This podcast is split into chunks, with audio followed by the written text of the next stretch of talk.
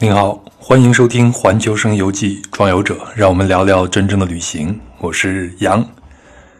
啊，本期是食物旅行系列的第三集，麦子的旅行。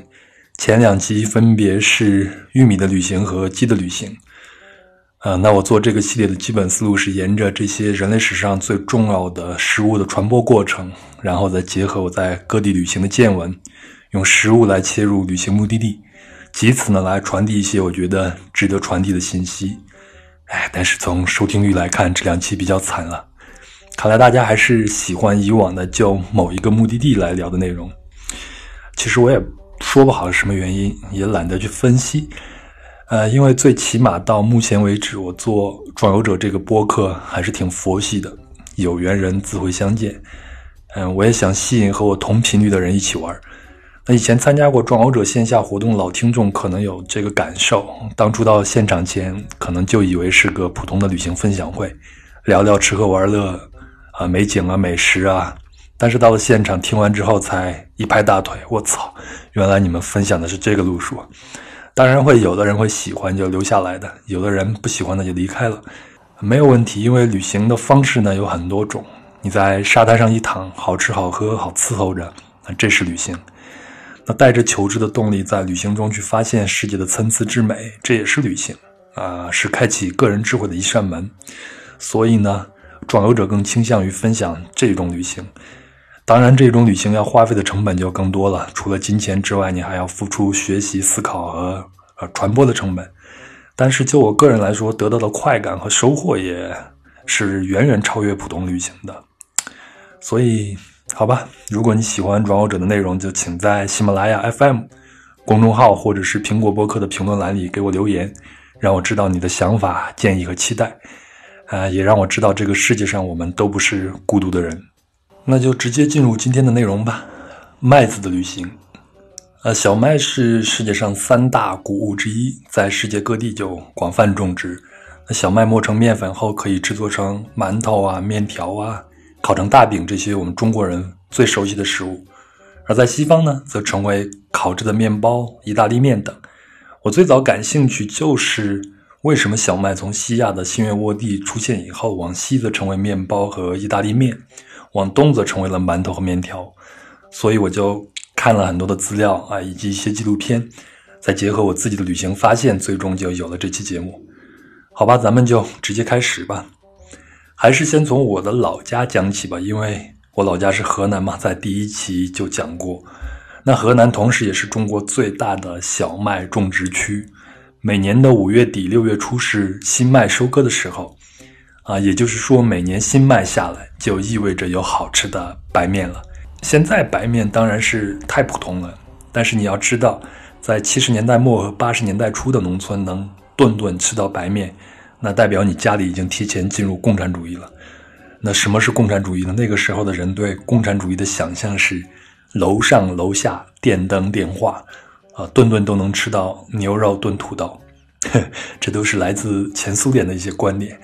但当时的大多数人，他是舍不得顿顿吃白面馍的，以及白面面条的，要往里边掺一些豆面呀，或者玉米面呀什么的，这样才能细水长流。但是只有每年的收割季，一般都会放开吃上那么一两天，所以新面它也好吃，又甜又香，特别是刚蒸出来的白面馍。你一打开热气腾腾的大蒸笼，那些馍，啊，对了，我们都是把馒头叫馍的，有的也叫馍馍，可能在北方都这样叫，南方呢就叫做馒头，是吧？那说回我家刚蒸出来的馍，那真的是亭亭玉立，一个个看着都跟那些下凡的仙女儿一样，因为它热气腾腾，带仙气儿，特别的诱人，吃起来也很好吃。新面是又鲜又甜的那种，你能吃到那种小麦的清香。啊，我妈有时候还会给我一点白糖，你知道我小时候白糖也很珍贵啊。然后你就拿着新蒸出来的馒头蘸着白糖吃，那感觉不光是共产主义来了，我觉得是神仙皇帝也不过如此。啊，我在玉米那一集也说了，馍菜汤是我们河南西部老家农村餐桌上的标准配备，就是馒头稀饭和下饭菜。那真是从小吃到大，到现在也是如此。只不过现在很少人再去吃杂面、黑面或者玉米面了，吃这些反倒成为调剂胃口、改善生活。还是那句话，什么东西吃多了都腻，特别是你必须得天天吃、顿顿吃、平常吃，过年你还得吃。呃，我记得唯一和馍不一样的就是各种烙饼，特别是那些猪油烙饼，啊，它可以改善生活，非常香啊，算是打牙祭。那饼子后头我会单独说。我是说，我小时候其实是没有见过面包的，就真的就是没有见过。我记得我对面包最初的印象都是来自于电影。我记得上影厂译制过一部前苏联电影，叫做《列宁在一九一八》。我小的时候会看的。那列宁同志的警卫员叫瓦西里，他和妻子互相让一个面包。那瓦西里就表现出了大无畏的革命主义精神，他就坚定地将面包让给他的妻子，然后说。面包会有的，牛奶会有的，一切都会有的。我现在记不清楚，应该还是用那种意志腔说的。哦，我的亲爱的，面包会有的，牛奶会有的，一切都会有的。哎，可能是这样啊。嗯，你要知道，面包对小时候的我来说是特别的疑惑又向往。什么他妈是面包？你看这外国人吃的东西，一定会比馍好吃吧？后来我记得到了。八十年代中期，再往后一点吧，百货商店和副食品店里边才有糕点卖，才见到了面包。但只有过年时或者别人来家里走动送礼的时候，才可能会有。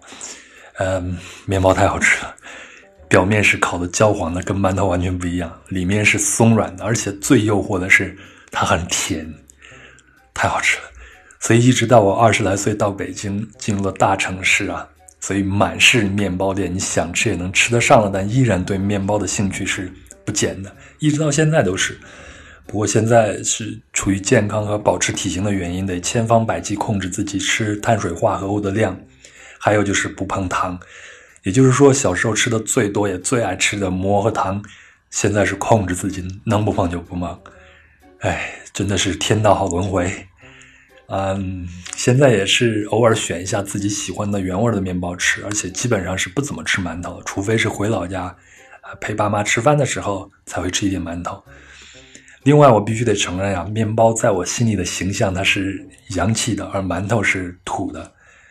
嗯，咱们就说在街上看到的面包店嘛，几乎所有的面包店都有装潢，对吧？窗明几净，面包就像艺术品一样陈列在啊玻璃柜或者货架上。但是你再看看馒头店，我小时候街上的馒头店看着都是脏兮兮的，而且刚蒸出来的馒头呢，它为了保温，就用一床被子给盖上。你你要几个馒头，那店家就直接拿手给你抓几个。我看现在有些菜市场里边卖馒头的环境也没有怎么变。嗯，当然我得承认这是刻板印象啊。面包在我国市场上，它的定义就是西式食物，要洋气，这是它的一个营销策略。而馒头呢是本土食物，没有必要张扬，保持朴素就行了。你要是造一个网红馒头，没准还会有人说你装逼。我去外国，比如中东的约旦的、啊北非的埃及啊、欧洲的西班牙、葡萄牙、拉美的墨西哥呀，包括阿根廷啊等等，啊，我去一些乡村甚至是城市里边的面包店，如果类比一下，也和我印象中的那些馒头店是一样的，不会用店面装潢为卖点，而就是非常的其貌不扬。那你排除营销的这个因素，其实这些店最重要的就是靠口碑以及口味而生存的。嗯，好，那我就先聊聊馒头和面包。在说他们之前，咱们得先弄清楚小麦是怎么来的。敲黑板啊，知识点。首先，小麦的原产地就在新月沃地。新月沃地在哪儿呢？如果你手边有世界地图，就打开来看，在亚洲的最西边。也就在地中海的东边那一带，有一条弧形的狭长的地带，它的形状就像一弯月亮一样，所以被称为新月沃土。这一带的土地非常的肥沃，它大概包含今天的以色列以及约旦河的西岸、黎巴嫩、约旦啊、叙利亚、土耳其和伊拉克的东南部，还有就是埃及的东北部，大概就这些地方。嗯，大约在。一万三千年之前呢，当时还是狩猎者的先人们就开始收集和种植野生的小麦，然后才慢慢筛选和培育成为被驯化的小麦。到公元前七千年呢，在新月沃地已经广泛栽培小麦了。随后就往西往东开始传播。往西呢，比如在希腊、西班牙、外高加索地区、埃及都先后种植小麦。那往东，啊，大概是公元前三千年左右，中国就开始种植小麦了。最有可能的传播方向是在青藏高原以北，从哈萨克斯坦东部出发，经过天山南北、河西走廊陇东而进入到。黄土高原的西部，最后进入到黄河中下游地区，然后呢，逐渐扩展到长江以南各地啊，然后才传入到朝鲜、日本。那从公元十五世纪至十七世纪间呢，欧洲殖民者将小麦传播至美洲，到了十八世纪，小麦就传播到大洋洲，至此呢，麦子的环球旅行就完成了。你看，我大概用了两分钟，但麦子的这一次旅行用了上万年。好，那就呼应一下前头我那个问题。小麦为什么到了西方都是烤制的面包，而到了东方，特别是黄河中下游地区，就成了蒸制的馒头呢？首先是工具，在中国商代的时候就出现了陶冶这种厨具，这个“冶”字儿非常难写啊。呃，主要这个陶冶就是用来蒸食的。在一九七五年，河南的三门峡出土了一个陶冶，你就可以把它想象成一个能站起来的葫芦。啊，你就能看到这个葫芦的下头是三条腿，分为上下两部分。那葫芦的下半部分呢，就叫做立，可以盛水和煮水。那葫芦的上半部分呢，叫做甑，就相当于现代蒸锅里边的笼屉了。那甑的底部大概就是个网眼状，所以你可以在上面放置食物。那把立里边的水烧开呢，蒸汽就往上面走，把放在甑底的食物给蒸熟了。那我们都知道，在小麦出现之前的中国是个稻米社会，可以说是中国人蒸熟了世界上第一碗米饭。但是小麦来了后呢，你你可以想象一下，一个厨师拿到了新的食材，你就得设计如何去做它，对吗？那即便在小麦的原产地，最早人们可能就是直接煮成粥吃，因为这是最容易想到也最容易做的。你只要想办法把小麦外头那个硬壳给弄掉就行了。所以在最早。啊，发现小麦的人很可能是用两块手掌大小的石板把麦壳给搓掉的。直到现在，我们老家还有一种吃法，主要就是在麦收季节，也就是在夏初，你的新麦刚出来晾干以后，你去找个磨坊，用机器把麦子壳给打掉，剩下的完整的小麦粒，你就拿回家煮粥就好了。但这个煮的要时间长一点，你比如像你中午煮上，换成那种小火就放在炉火上，到了晚上你回家吃饭刚好煮好。呃，那这种东西在我们那儿叫做麦仁，特别好吃。你把麦子的清香就完全的保留下来。其实西方人早餐吃的麦片，严格来说也是这种麦仁，就是经过加工把脱壳的小麦压成了片状，但是吃起来肯定就没有新鲜小麦的味道了。好，麦子可以煮粥，那还能不能做成别的呢？那从战国到汉代，石磨这种工具就慢慢出现了，这是一种重要的工具。意味着你能够把麦子给高效的磨成面粉了。有了面粉呢，你把它捏成圆形的团，直接用陶冶去蒸，这不就是馒头吗？同样，你有了面粉和成面，再用手搓成一条一条的，这不就是面条吗？所以，有了石磨和陶冶，出现馒头和面条这种形态的食物，看起来都是顺理成章的事儿了。呃，对了，还有一点就是小麦的品种，在中国栽培的小麦品种大多都属于中筋小麦。这种小麦生产出来的面粉就适合蒸食以及烙烤大饼等，而在欧洲生产的小麦呢，多是强筋小麦，它就特别适合烤制面包。那在小麦往东旅行前呢，也同时往西方出发了。还是看地图啊，从新月沃地传入北非的埃及就很容易了，因为地理上它是挨着的。那么埃及呢，就是联系着此地和欧洲的重要驿站。至今，在撒哈拉沙漠里边的人还是会使用手推的石磨来磨面粉，而古代的埃及人呢，就将生面团用手拍成圆形，埋在那个炉灰里边，面团就会慢慢的烤制膨胀。但那个时候是没有酵母的，嗯，所以这个面团是没有发酵过的，所以呢，这些面包都只能是扁平的，它烤出来就是这种形状，不像现在都是鼓鼓的。那这就是人类最早的面包。也就是扁面包，而这种面包呢，就慢慢的传入到古罗马。之前古罗马人料理小麦啊，就是一直用小麦制作麦片粥，估计就是跟我们老家吃的麦仁是一模一样的。但这种扁面包来了以后呢，古罗马人就说，这可真是好东西，比我们单独吃麦仁好太多了。立即就把面包视为文明生活的象征。所以现在，如果你去庞贝的遗址参观，还可以看到有三十多处面包房，有巨大的磨石。而且古罗马人发明了砖炉，也就是烤东西用的窑。那这种窑的肚子里呢，一次可以烤制八十个面包，这让面包的烤制工艺呢有了一个巨大的提升。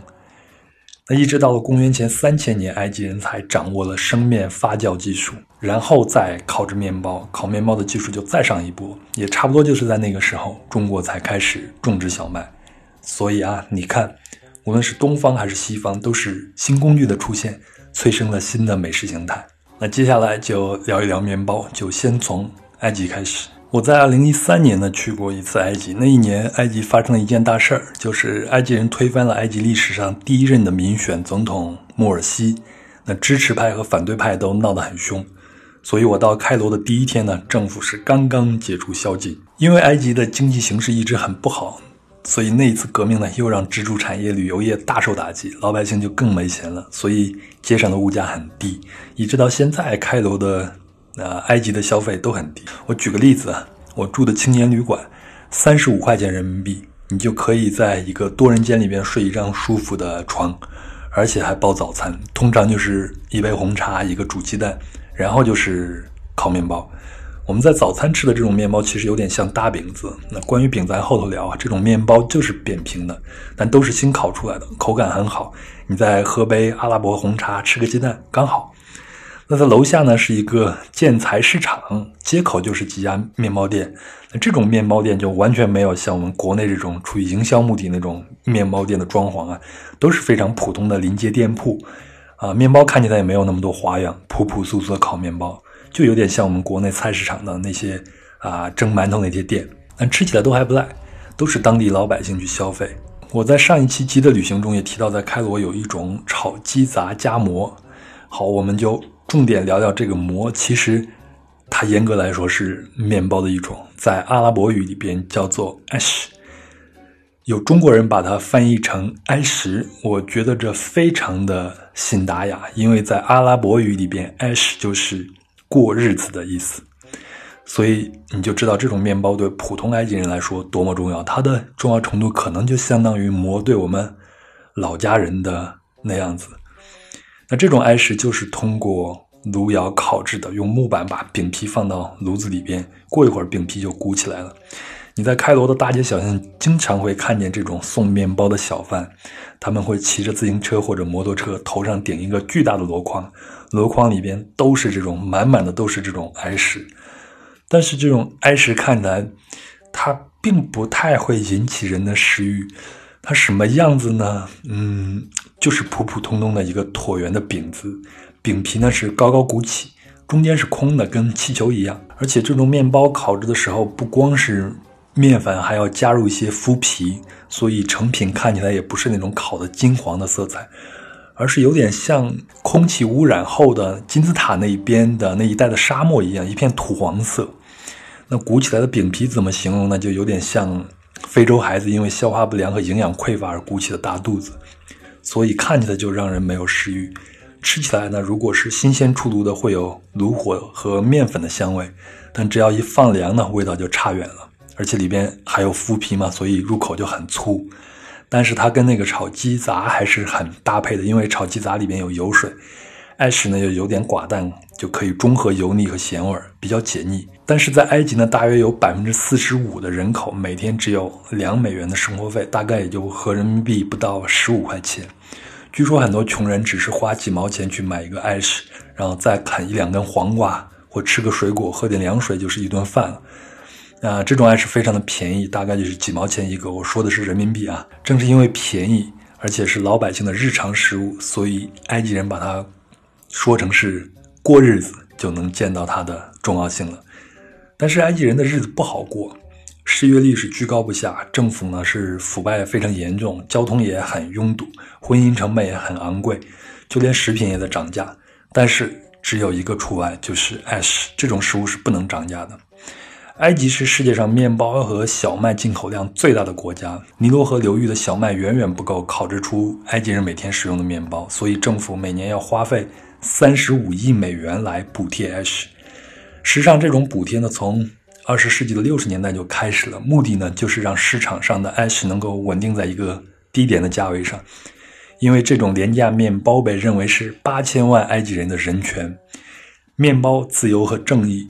是埃及半个世纪以来民众的呼声和社会动荡的起源，而埃及政府也会发现，如果埃及人吃不上埃什，他们就会冲上街头。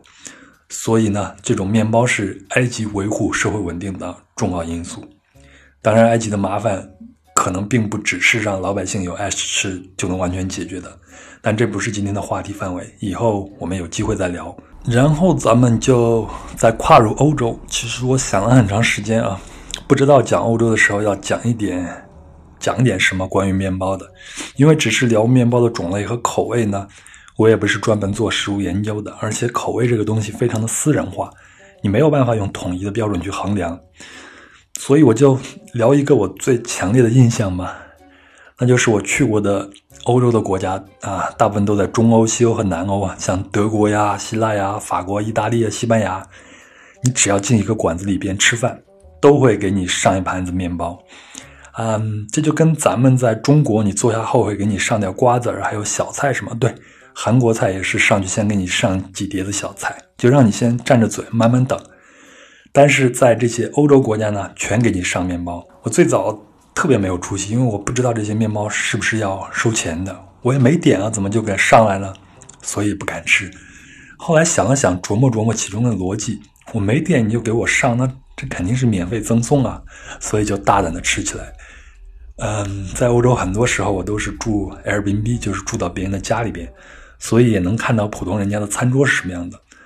这么说吧，几乎一日三餐，餐桌上总是要摆着面包。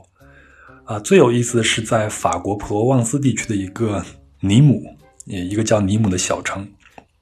那我的房东呢是一对同性伴侣，特别的友善，啊。其中有一个是房产中介，有一个是高中的老师，特别的友善。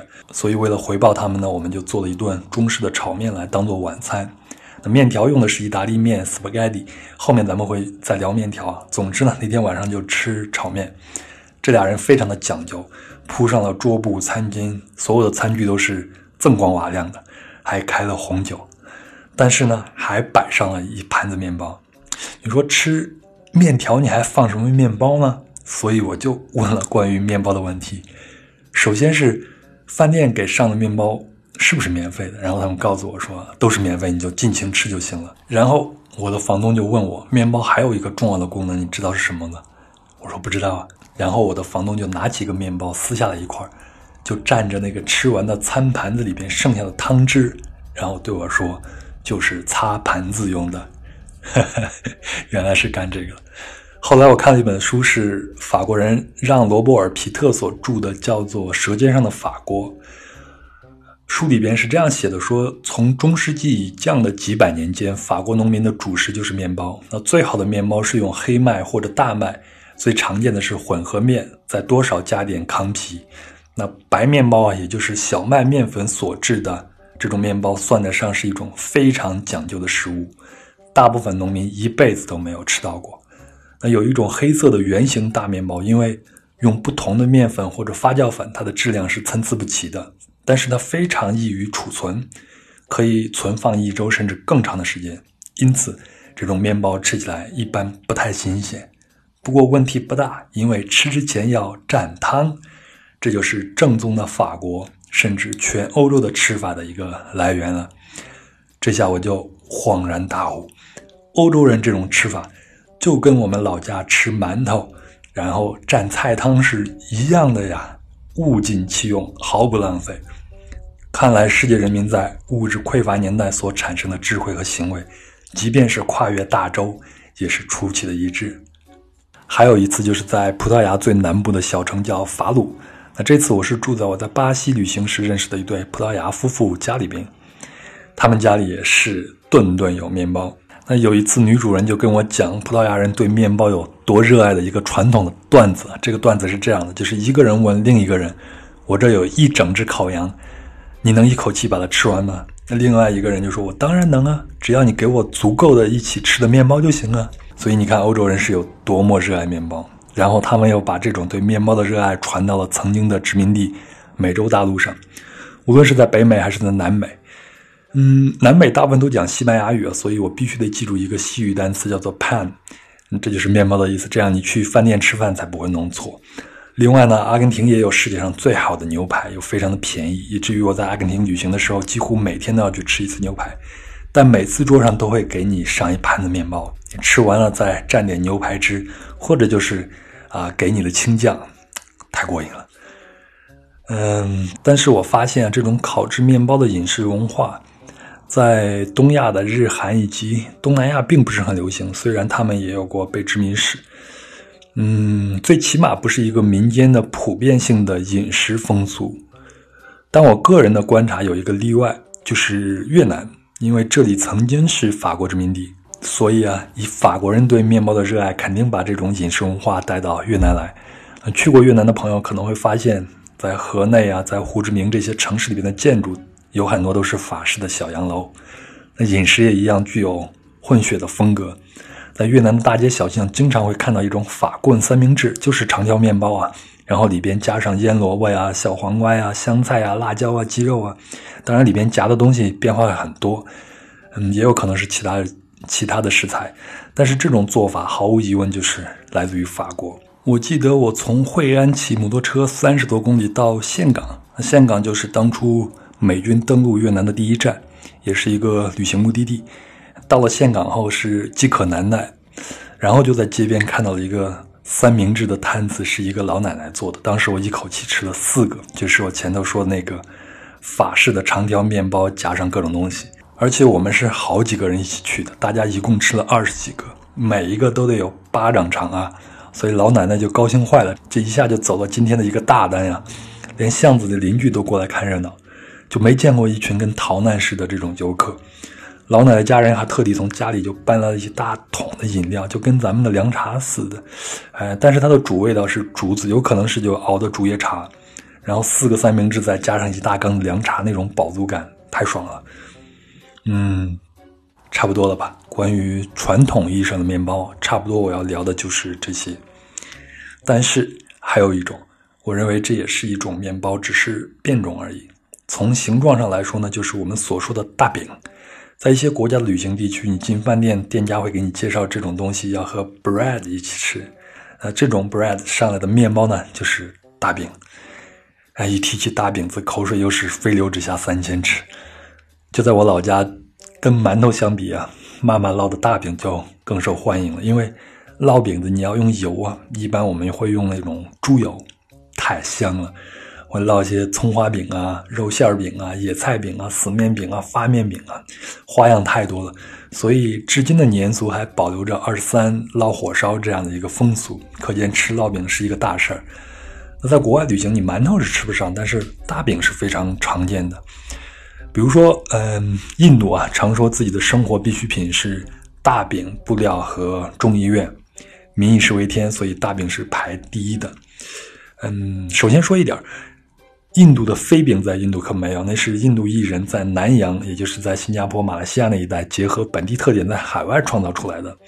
就像在海南，并没有海南鸡饭，而是被新加坡人发明的是一样的。那在穿行印度时呢，餐厅里最常见的大饼是 chapati，这种大饼是用一种面粉制作的，这种面粉在印度的商店里边随处有售。你只要和好面，你也可以加盐，也可以不加。直接就用手把面团拍成圆饼状，然后就拍的要薄一点，然后就直接放到一个不加油的平底锅上去烤。烤熟后的 chapati 很薄，它是分两层的，中间鼓起，有点像前头我们讲那个 ash。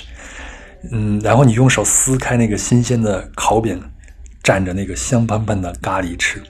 据说在马来西亚这是一种非常流行的家庭的早餐，因为制作起来非常简单快捷。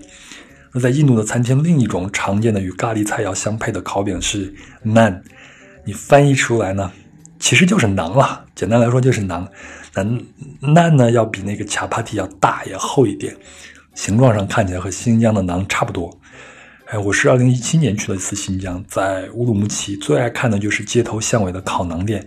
那看他们的烤馕真的是一种艺术享受，而且有各种花纹。那据说他们这种烤馕的那种炉子就叫做糖杜里，这种糖杜里就是来自于印度的。实际上，馕和馕的发音就是馕的这个发音就是来自于波斯语，这也是中亚和南亚的一个主要的食物之一。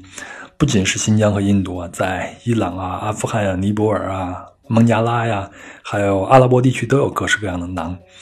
这些地区呢，我们都知道丝绸之路了，自古通商，在宗教上也有相似之处，所以饮食上自然会相互影响那我在伊朗啊、黎巴嫩啊、约旦和埃及这样的中东国家吃饭呢，饭店的侍者就会给你上先上一大盆饼子，这份大饼是完全免费，你吃完就可以再给你添，无论你吃啥都是这样子。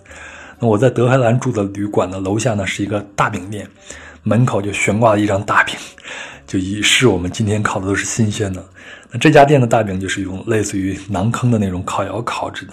我去看了那个烤窑里边，就是烈火熊熊。店家也是用那种长柄的木锨将饼皮放到那个烤窑内，不时的翻边，最后再将烤好的拿出来销售。另外一个非常啊非常，我觉得非常奇特的一个现象是在约旦佩特拉，佩特拉旁边的有一个叫做。瓦迪穆萨的这个小镇，你去参观佩特拉一定会住在这个小镇的。我就见到了一个制作大饼的小型工厂，它是前店后厂的那种结构，大饼是在后面的厂，也就是房内去烤制的。然后它有一个马达带动的传送电，将那个大饼从屋内传送到屋外，大饼就从墙壁上的一个洞里边直接往下掉，所以你好像就看见了天上掉馅饼的这种美事就在你眼前发生了。那我还有一个发现，就是在欧洲和美洲啊，也有很多的大饼子，就是非常普通的饼子，比咱们的煎饼要厚。普通商店、超市里边也有卖的，而且在一些阿拉伯商店里边会更多、更齐全。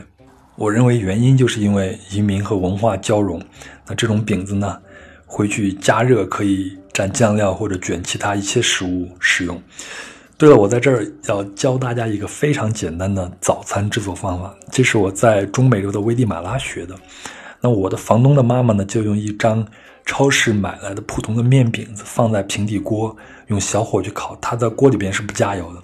然后这个饼子稍微热一点以后，它会往里边放一块芝士，就是那种硬的那种芝士，然后把那个饼子的边呢，像包饺子一样把它捏在一起。那个芝士僵化未化时。这个东西就成了，这个早餐就成了，你就拿出来放在盘子里边吃，非常的好吃。那我不知道它的名字，所以我就给它取了个名字，叫做危地马拉饺子。后来在欧洲旅行，我就用这种方法去做早餐，因为原料都非常容易买到嘛，普通的饼子和芝士，又方便又好吃。好，从小麦到面粉到面包到大饼子，接下来就是重头戏了，面条。面条，面条，面条，我要吃面条。嘿嘿，为什么这么激动？那是因为我实在是太爱吃面条了，从小吃到大，从国内吃到国外，而且但凡饥寒交迫时，最想吃的，也就是脑子里边第一个想到的食物，就是面条，而且最好是一碗热腾腾的汤面，连面带汤，稀里糊涂的一口气吃完。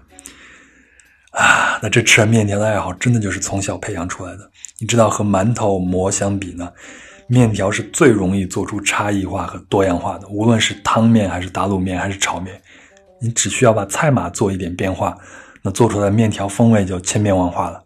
据说咱们中国的面条从形状、口味、做法、食材等等去划分，大概有一千二百多种。这样聊这个呢打不住，咱还是按惯常的手法聊吧。那根据目前的考古发现呢，世界上最早的面条。发现在新疆火焰山这个地方，大约是在两千五百年前，而在一千五百年之后，面条才出现在丝绸之路的另一端欧洲。所以呢，有一种说法是，丝绸之路其实就是用面条串起来的面条之路。那新疆火焰山的面条是哪儿来的呢？那大约在两千五百年前，那一批高加索的游牧民，他们原本就生长在乌克兰和欧亚大陆的平原地区。然后他们开始向中亚地区四处游荡，去寻找草场。而新疆火焰山这边呢，以前是有河流和绿地的，所以这批人就定居下来。他们也带来了新月窝里的小麦，而当时整个东亚地区，包括中国人都是吃稻米的，但这一批人就开始吃小麦和肉。他们用最原始的磨石来磨面，用面粉制作面条。那根据出土的面条来判断呢，当时的面条非常的短，外表很粗糙，所以是当时的木棉用手搓一条条就搓出来的，更像现在的新疆拉条子。而现在的新疆拉条子也不用刀切啊。而且一直到现在，中亚的几个斯坦国都还有吃类似拉条子这种食物的传统。对了，我必须得说一下我在新疆吃到的最难忘的一次饭，那是我们去和木一个边境的地方，出来以后呢，就在公路旁边看到了一个转场的一个牧民的家里边，他们扎了几个帐篷，我想。就这样，就在他们这儿住一晚上也不错，所以就随便去问了一下，人家说可以住啊，一晚上一个小帐篷就两百块钱，我们就几个人刚好也很合适，所以我们就在这儿住。然后人家问我们，你们要不要吃一点羊肉啊？然后他们就是下面就是有他们牧羊的地方，就沿着整个草场一直往下面走，都是他们牧羊的地方。在最下面是一个河流，那景色非常的美。我们就要了一只羊，当天晚上就是现宰的羊。然后他们做了一种叫做纳人的这个食物，这种食物呢，呃，其实就是煮羊肉，然后煮羊肉里边再加上一些皮牙子，也就是洋葱，然后再放上土豆，出来以后呢，在里边会再煮一些那种有点像皮带面这样的东西，把你盛到一个大盘子里边，你可以拿那个小刀子去啊割出来这个羊肉来吃，你也可以用手去抓，非常非常的好吃，调料很少，但是非常的好吃。好，那接下来继续说面条的传播啊。到了公元一百三十九年，张骞出使西域，这就是丝绸之路的开端。这段历史我们中国人都很熟悉了。那中国的汉人呢，就开始向西边去迁徙，到新疆地区定居。那这条路打通之后呢，面条这种食物形式就开始慢慢的进入到中原地区了。至于面条走向东亚和东南亚的路径，跟小麦进入这些地方的路径是一样的。所以本期我就不讲日本也是重要的一个面条产面条的地方了。那在去年五月份呢，线下分享中，啊潘老师分享了一个昭和平成拉面新中，那期非常的精彩，已经有很详细的讲述了，欢迎找到那期来来听啊，就是专门讲日本面条的。那到了公元前两百年的汉朝呢，生产力有了大的发展，啊肉类已经开始成为寻常菜肴了。当时的汉朝人会吃。牛羊肉啊，猪肉啊，好像还有狗肉。当然，在这儿呼吁大家，我们在现代这个年代，我们的蛋白质摄入已经充足的时候，还是不要去吃狗肉了。那直到现在呢，中国也是世界上唯一一个发展出四种烹调方法的国家。哪四种呢？就是烤、煎、煮、蒸。所以说，当时吃的东西相比之下是比较丰富的。那在中国呢，最初。啊，所有的面食统称为饼，也就是大饼的饼啊。那其中在汤中煮熟的叫做汤饼，就是最早的面条了。北魏贾思邈在《齐民要术》里边写了那个水银饼，他是这样写的：是大约一尺长、薄如韭叶的食物。韭叶就是韭菜，韭菜叶子就是那种饼，会像韭菜叶子一样薄。煮熟以后呢，浇上鸡汤，这就是中国中原地区最早的面条，也就是汤面。哎，不知道是不是这个原因啊？我的老家河南吃的最多的就是汤面，比较常吃的，你比如像烩面呀、糊涂面呀、阳春面呀、手工面叶呀、酱面条啊、炝锅面等等等等。哎，我妈做的酱面条真的是一绝，就是用红薯或者绿豆发成的酸浆，然后在下面条的时候再加上这些浆水，所以它的主口味是酸和咸的，非常的利口。这就是酱面条。如果有西北或者河南的朋友，有的地方把它叫做浆水面，大概也是这个味道。不过听说在甘肃那边的浆水是拿韭菜，呃，是拿芹菜来发酵的，也也挺好吃的。而据记载，到了十三世纪的宋朝呢，就开始出现了大型饭馆和街头的小摊贩，而当时最受欢迎的食物就是面条，大约有十几种。我大概是在八四八五年左右去过一次开封，印象最深的是当时开封的灌汤包，因为那个时候在老家你是吃不到这些东西的。我去年去了一次，印象最深的就是面条了，因为它有一条宋街，都是仿古建筑。其实，在在里边，在一个大建筑里边是个仿古建筑，里边的那种商贩都穿的是宋朝的各种服装，但是里边卖的那些食物呢，真的是南北各色面条都有。而根据历史记载，在宋朝的街头食肆里边，羊肉面就已经很受欢迎了。就是羊骨和羊肉去煮汤，然后把羊汤浇到那个煮好的面条上，就是一碗羊肉面。嗯，说到这儿必须得说一下河南烩面。那烩面有羊肉、牛肉，甚至我在拉萨还吃到过河南人做的炒猪肉烩面，还有素烩面。但是你要在河南这个地界说要去吃烩面，差不多就是指羊肉烩面。那具体这个烩面到底如何能俘获一个河南人的胃口，我就不夸了，因为这很多都是关乎到个人童年记忆，有时候跟口味已经没有关系了。在这儿我就说一个有意思的事儿，这个事儿可能年轻的朋友都已经不知道，或者你完全没有听说过了，就是河南烩面王府井大战麦当劳。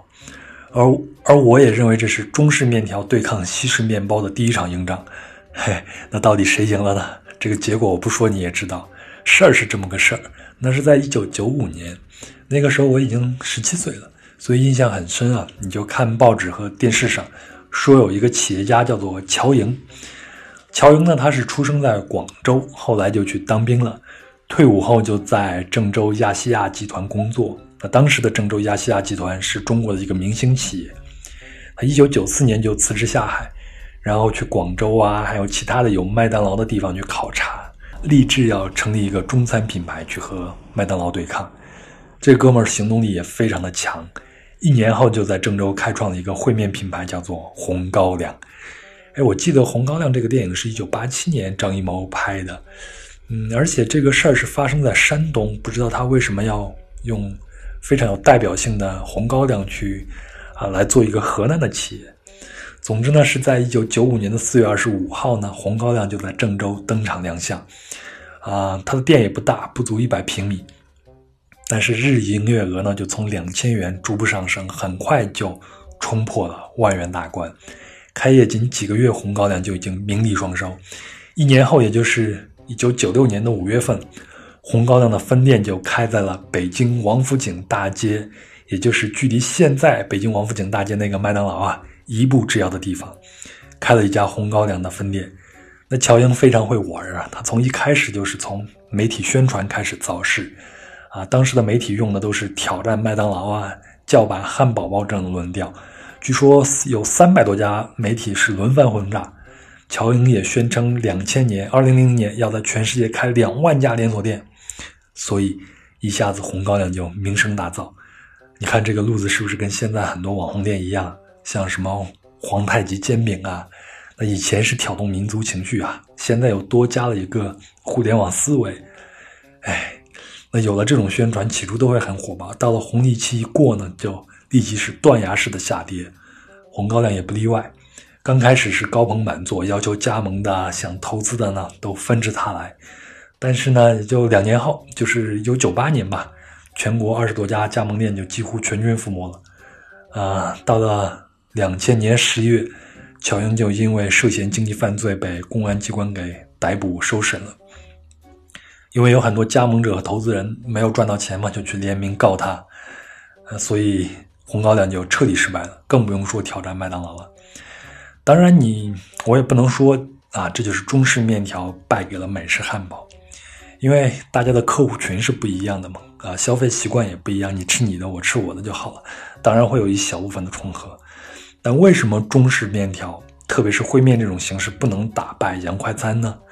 我我当时看报道啊，红高粱的一个副总裁就说，那红高粱在郑州走红，靠的就是第一家采用明亮殿堂、快餐桌椅、收音机收款，而且店员们都是统一着装，这都是对。麦当劳的模仿，因为乔莹最初就是去考察的麦当劳嘛。但是就产品来说，红高粱作为主打产品的烩面呢，全是汤汤水水，带不出店。你想想，烩面啊，刚做出来都是九十八摄氏度的热汤，你没有个二十分钟根本吃不完，导致翻台，导致那个翻台率是很低很低。我记得我大学毕业的时候是九九年。呃，我的一个同学呢，就在当地的一个快餐企业工作，他们主要就经营烩面，在当地的百货大楼有一个很大的一个烩面馆子。我去吃的时候就发现，他们会在店面里面放那种特别炸的那种音乐，就是重金属音乐。我就特别的不理解，我就说你们为什么在店里面放这种音乐，让大家安安静静的吃饭不好吗？然后他就跟我嘿嘿一笑说，如果让他安安静的吃饭，就意味着我们的翻台率很低。我们放这种音乐，就是让他能催促他，从心理上催促他快速的吃饭，来提高我们的翻台率。啊，无商不奸。那红高粱在全国走红，靠的就是叫板麦当劳这个新闻噱头。但是红高粱并没有真正叫板的实力，只是需要这个卖点来提高自己的知名度。从经营上呢，也幼稚的认为只要一个一个的去克隆就能赢遍天下，但结果就是我们现在看到的彻底失败。好，那这就是河南烩面王府井大战麦当劳的故事，啊，有点滑稽，也有点悲壮。我个人感觉，乔营起初并不是为了扬我国威、唤起民族自豪，而更多的是出于商业炒作。也是利用这种民族情绪的，即便就从纯商业利益去考量，我觉得他挑战方向也是错的。用烩面这种形式去挑战汉堡这种西式快餐，它显然是不可行的嘛。如果去挑战意大利面，也就是比较容易堂食的意大利面，倒是可以呀。嗯，但是啊，意大利面条虽然在全球的绝大多数国家你都能吃到，也是全球范围内传播最广的面条，但好像没有形成麦当劳这样的一个。独一家的这种巨头企业，也就是说目标太分散，你怎么去打？如果你想挑战意大利面，难道让中式面条品牌去意大利本土建一家意大利面店，就去旁边开一家吗？直接硬刚吗？这显然也不现实，恐怕也没有人敢去这么做。那接下来咱们就聊一聊意大利面。嗯，一直有一种说法说意大利面是来源于中国，是马可波罗带过去的。那这种说法显然是不对的嘛，因为在马可·波罗的游记里边写下了很多种食物的记录，但就是没有面条。而且呢，马可·波罗是十三世纪的人，也就是我们的元朝。但是在意大利一本记载十三世纪热那亚重要文献的书里面提到，在一二四四年的医生处方就建议消化不良的患者少吃意大利面条。那这也证明，在马可·波罗返回意大利之前五十年。意大利就已经有面条了，那接下来的问题就是，意大利的面条到底是从哪儿传过来的呢？那在意大利发展史上有一本很重要的书，这是一一五四年一位阿拉伯学者写的地理书，他描述了意大利西西岛的风土人情，因为阿拉伯人曾经统治过这里嘛。那在这本书里边就记录在西西里岛上有一种叫做伊特利亚的食物，这种食物是线状的。他们就把这种食物销往世界各地，啊，这是意大利有文献记载的第一种面条。由此可以看出，现代意大利面就起源于西西里岛。那是不是说面条就是阿拉伯人带来的呢？在十四世纪的一幅画里边呢，画中是两个妇女，一个在擀面，一个在晾晒面条。那这幅画我会在我们的壮游者的公众号里面呈现，啊，请大家搜索关注一下。那这两位妇女制作的这种食物呢，就叫做特里，就是现代意大利面的鼻祖。而十四世纪的威尼斯呢，是欧洲最为兴盛繁荣的城市。威尼斯商人垄断了香料贸易，富可敌国，所以特别流行吃意大利面。有意思的是，当时他们都是用手捏着面条吃，而这种面条在中世纪呢，被叫做波斯面条。那我是去过伊朗啊，我发现人们最主要吃的也就是大饼子，也就是面包了。甚至在整个阿拉伯地区，面条呢都不是最主要的食物。我在约旦呀、黎巴嫩等这些地方也是一次面条都没有吃到过。但是研究人员在伊朗某地的一个农村呢，发现有一种面条，那这种面条往往是他们出远门的时候会吃的。嗯，就像咱们的刀切面，很细，他会把它晾干，然后再煮成面糊吃。再加上我前头说的，阿拉伯人在中世纪初期就征服了西西里，就比较好推测是阿拉伯人带来的这种面条。就是那些伊斯兰的小商贩，很可能就是带来面条的人，因为商队要进沙漠嘛，必须得吃那些易于携带的食物。烤面包可以储存一个星期，而干面条也可以。那还有一个问题，既然阿拉伯人把面条带入了意大利西西里，为什么现代阿拉伯地区的人民就不怎么吃面条了？确切的来说，是不吃那些。又细又长的面条了，因为现在在北非，比如摩洛哥呢，还有一些像短面条或者面片的这种食物的形态，其实它也是面条了。我自己是在埃及的开罗吃过一种叫做库夏里的食物，这是埃头街头，这是埃及街头最常见的小吃。我之所以去吃它，是因为看攻略上说它是最便宜的一种食物，又非常容易能顶饱，所以就找到吃。嗯，它其实就是用米饭来做底，然后上面呢配一些扁豆啊、鹰嘴豆啊，还有通心粉，就是啊，意大利那种通心粉很短，一般就是一个指节那么长短，然后再在上面浇一层大大蒜和醋，同时再浇上番茄酱，还有一层油炸的小洋葱，听起来是不错，是吧？但是那个味道太怪了，主要就是太酸，而且没有咸味儿。你想想，又有啊番茄酱，又有醋，而且吃起来很清淡。吃面条，我我是习惯吃咸口的，还要在口味再重一点。但是这个库夏里显然是不适合我的，所以我尝了一次以后就再也不吃了。那还说回为什么阿拉伯世界不再吃面条？那合理的推测是，阿拉伯人喜欢用手抓着食物吃，到现在也是如此。那你想想这个画面，又细又长的面条，你要把它抓起来，而且还要把头仰起来，再把又细又长的面条一点一点往嘴里边放。是很不方便，而且很不雅观，对吗？所以，久而久之，面条就从他们的食谱中消失了。阿拉伯人通过面条之路将中国和意大利联联系起来，但他们却退出了历史的舞台。啊，回头我再说意大利面，我也算是意大利面的爱好者，因为在国外旅行，不是所有的地方都能吃到中式面条。但是在较为流行的旅行目的地的馆子里边，你大概率能吃到意大利面，因为它流传的实在太广。我记得是在2016年，我从玻利维亚的天空之境下来，住到乌尤尼的小镇，当时已经在高原上四天了，啊，没有手机信号，到处都是尘土飞扬，所以非常非常的累。累的时候就特别想吃一个适合自己的饭，是吧？所以我就特别想吃中餐。哪怕就是喝一口酱油汤都行啊，但是我在那个镇子上就是找不到，最后只好去了一个饭馆，要了一份意大利肉酱面，再来一个奶油南瓜汤。哎，咬咬牙，这其实就跟我们吃的打卤面也差不多嘛。所以吃完以后身上就舒坦了好多。嗯，还有一个事儿就是我在威尼斯旅行，那威尼斯的路呢是弯弯绕绕的，跟迷宫似的，所以特别容易迷路。所以你在威尼斯订的一些。啊，旅店呀，或者酒店呀，你要找不到，你要给他打电话，让他来接你了。我就是在一次迷路的时候，就就偶遇了一家意大利的面条店。嗯，其实可以把它称为意大利面条的小型的展览馆。啊，我看过一个电视片啊，说意大利面即便按形状和原材料也分，也得有八百多种。那这家店差不多陈列的得有上百种了吧？什么什么样的都有，真的是大开眼界。有长的、短的、蝴蝶形的、通心粉的，有点像饺子的，或者是不一样颜色，绿色、黑的，非常的勾引我的食欲。所以我立马出去就吃了一碗墨鱼面，就是那种黑色的，把墨鱼的那个墨囊给打开，啊，做成高汤，最后煮出来面条就是黑色的，挺好吃。哎。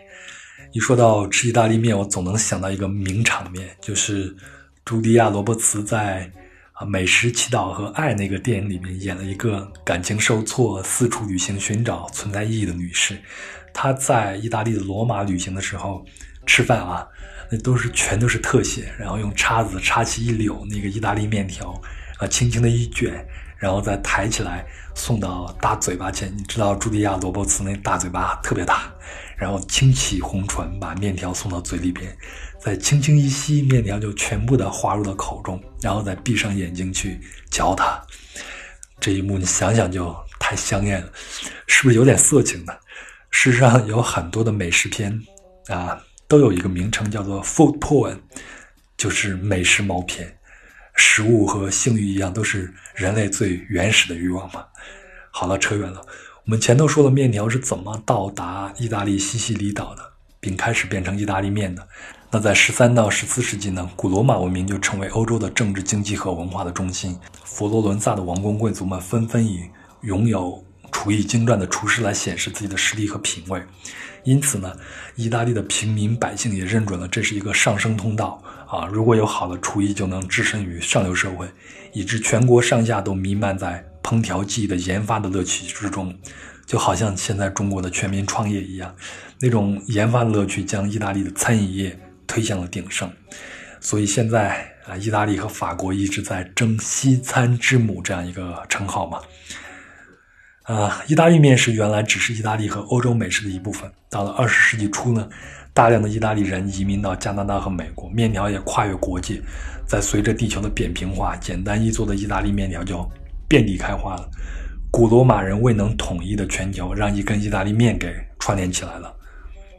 那我在旅行中也发现，但凡有，但凡我住的旅社有公共厨房的，不分国籍，至少有一半的人都是在做意大利面，因为它做起来实在是太简单了。超市就有啊，意大利面条卖，任何一个超市几乎都有，也有卖酱的，你煮好面倒上酱就可以了。那意大利面呢，品种啊很多，但最终还是要靠那个一面一酱，而酱料基本上也就是红白两种。红酱呢，就是用番茄为底，那这得感谢哥伦布，要不是他发现了新大陆呢，辣椒和西红柿这两种原产墨西哥的植物也不会被引入进来作为酱料。那白酱呢，就是由面粉、牛奶及奶油为底。那在这两种酱中呢，红酱是绝对的主流，其他演变出来有青酱啊、黑酱啊，在普通饭馆不是很多见，但也有啊。啊，那一份面条好不好吃，肯定都在酱料上了。当然也有不讲究的啊！我在新西兰皇后镇的一个旅馆呢，就看见一个金发的小伙，他就煮了一包方便面，就是我们中式的这种方便方便面啊。然后他就把汤全给倒掉，料包也不用，然后就把番茄酱给倒上去拌起来吃，这真的是暴殄天物，令人发指。你你只能说他对番茄酱有太多的执念了。以我个人口味论，最便宜也是最简单的意大利面的做法。就是用纯番茄酱，啊拌意大利面，这种吃法在古巴的小镇子和家庭里面非常的常见，因为他们的物资很匮乏嘛。但这种方法也是我最不能接受的，因为它酸而不香。但这恰恰就是很多喜欢省时省事的人的一些做法。嗯，这就让我想起我我的老家啊，我爸有时候为了省时间，就会做一种蒜汁面，就是先下一把面条，然后赶紧把蒜给捣碎，再加入酱油啊、醋啊、盐啊，还有香油。面条煮好以后呢，如果再能煮一些青菜或者豆芽也行，就一起啊，用蒜汁把它给拌上，前后可能十分钟就能做成了。我爸就跟我说，这个特别好，能治拉肚子，因为大蒜就可以杀菌嘛，所以每次拉肚子就给我吃这个。但有时候你要知道，拉肚子并不是因为杀菌，所以这种刺激性大的这种大蒜会更刺激你的肠胃。啊，大了以后开始约会有女朋友更不能吃这些东西了，因为有巨大的味道，对吗？嘿，所以顺便说一下，意大利面几乎没有汤面这种做法，反正我在意大利是没有见过，只在秘鲁吃过用意大利面做的鸡汤面，呃，这个我在上集已经讲过了。所以这种干拌面不就是我们吃的打卤面吗？在我们老家，这种打卤面叫做捞面。我爸就特别擅长炒菜做打卤面的卤。我们把打卤面叫做捞面，就是用面条捞起来沥干水，拌着炒菜、炒肉做的卤子吃。嗯，但很有意思的是啊，我二零零六年，我二零一六年年底在纽约一家中餐外卖的馆子里边，本来我是想去点一个炒面吃。你知道，在印度啊，呃，包括在英文世界里边，炒面就叫炒面，就是用。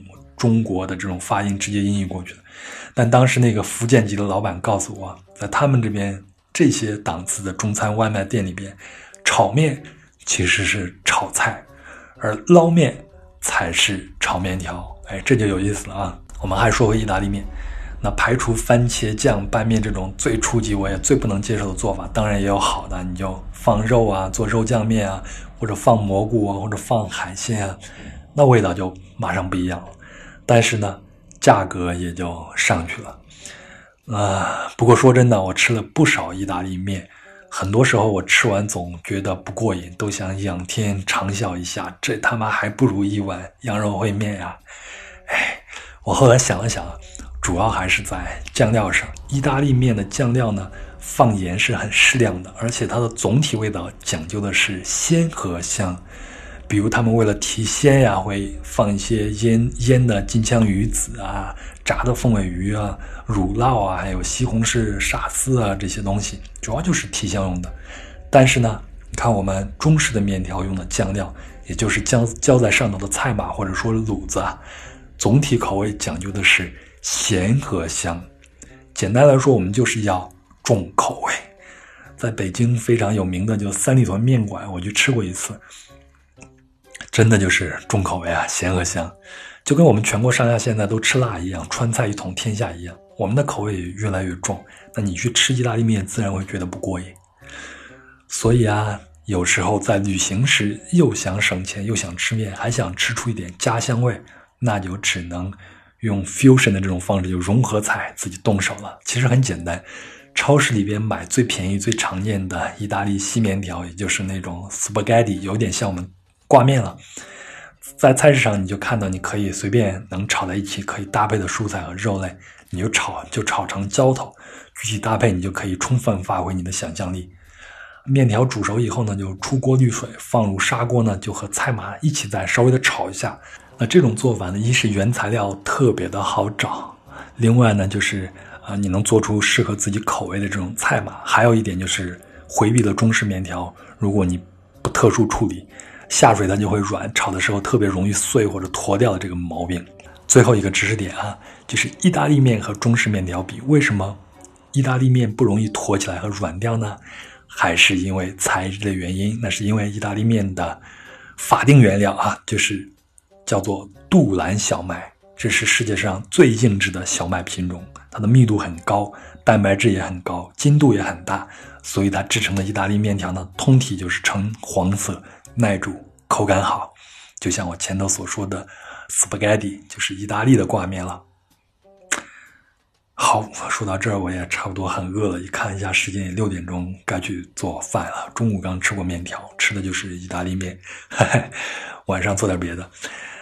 结束吧，那本期就到这儿。那在这一期我要推荐一个纪录片，是由韩国 KBS 电视台制作的，由华裔名厨谭荣辉担当主持的《面条之路》。那这个摄制组的足迹分布到中国、乌兹别克斯坦、韩国、日本。越南、泰国、不丹、土耳其、意大利、埃及、伊朗等等欧亚的十几个国家，以各种确凿的考古证据和文献资料，展示了面条这一承载人类三千年文明的古老事物所走过的奇妙之旅。啊，这个纪录片非常值得一看，强烈推荐。啊，如果您现在还隔离在家的话，可以找过来看一看。好了。那以上就是本期的全部内容。如果您喜欢本期的节目呢，请顺手转发给身身边的朋友，这样才能够让更多的人知道装游者的存在。也非常欢迎您能够在喜马拉雅 FM、苹果播客以及云听 APP 的评论区给我留下宝贵的意见，我会一一回复。这一期我特别想跟您交流一下，在您的老家有什么特色的面食，有什么好吃的面条或者类似于馒头这样的东西吗？有兴趣的就给我留言吧。另外，本期的相关图文将在公众号“壮游者”里边为您呈现，请您搜索并关注“壮游者”。那壮游者呢也有自己的听众群，请您添加微信幺三四三六九二九九五二，他会将您拉进去。在群里有一群有意思的人，大家在这里谈天说地，神游世界。啊，您想听到关于哪一个目的地的节目，也请您在以上的联系方式里和我联系或者留言。好了，再次祝大家保重身体。啊，一切顺利，我们下期再聊了，再见。